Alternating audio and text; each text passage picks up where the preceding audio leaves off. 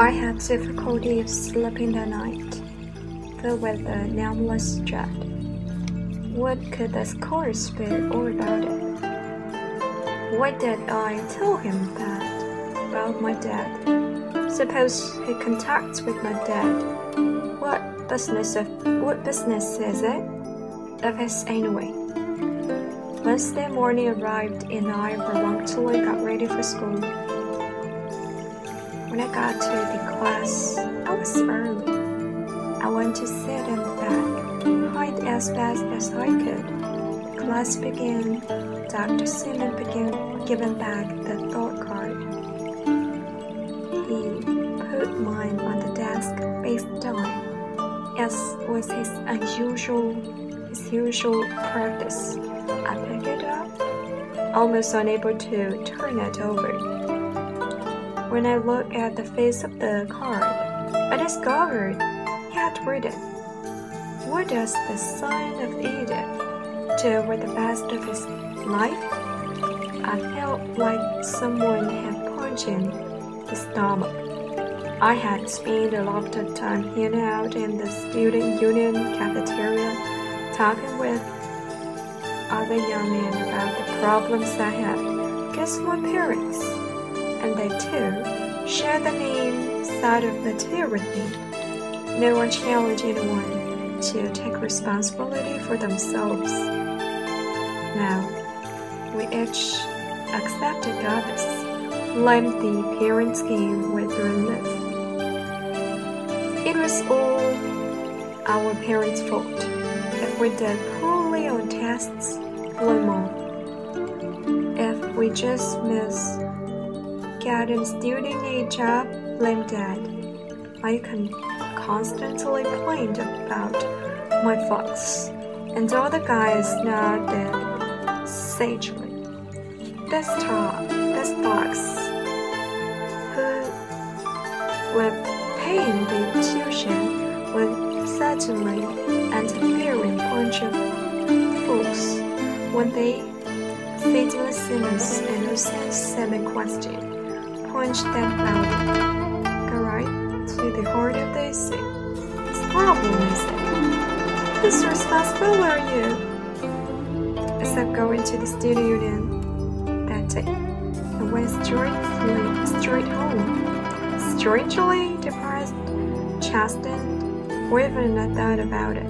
And about something my mother said, had said. Millionaire who himself a self-made man but if gets arrested, they blame his abusive parents. I wish I could say that to experience the magic transformation, but I don't. However, Dr. Simmons' moment was insidious. Keeps coming up in my mind over the next few weeks. Again and again, as I heard myself blaming my father for this or that. The later internal voice said, Okay, suppose my father's all those bad things you say. How long do you think you can get away with blaming him for your life? Slowly, and inexorably, my thinking began to shift. I heard myself blaming out. After a while, I realized that I had created the life in which I was not a central figure. I was the object of action, not the subject. That felt ever more uncomfortable than any feeling had in Dr. Simmons' class. I didn't want to be a puppet. I want to be an actor, not a rector. Progress of growth wasn't easy for easy or fast took over a year before people began to notice that I was taking responsibility for my own actions, own choices, and my own feelings. I was surprised as how many grace improving all subjects of mine. I was astounded at the increase in the number, quality of my friends.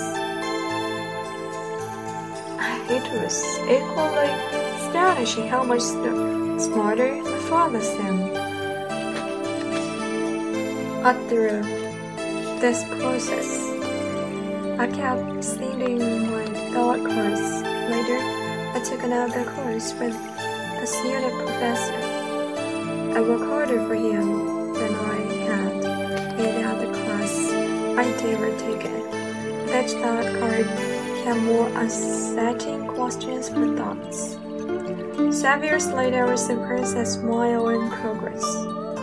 From a struggling marginal student, I became a successful student, a successful high school teacher. I went from constant anger, constant avoidance of the mystery in my life, to become someone who is energized, excited, purposeful, and enjoy. My relationship with my father improved dramatically, state of controlling, now I saw him as concerned and caring, whereas that he didn't have smooth way of parenting me, but but that his intentions were very loving. The fights diminished and finally disappeared. I had learned to see my father as a smart, wise, and loving man, and it was started with a question innocent semi question.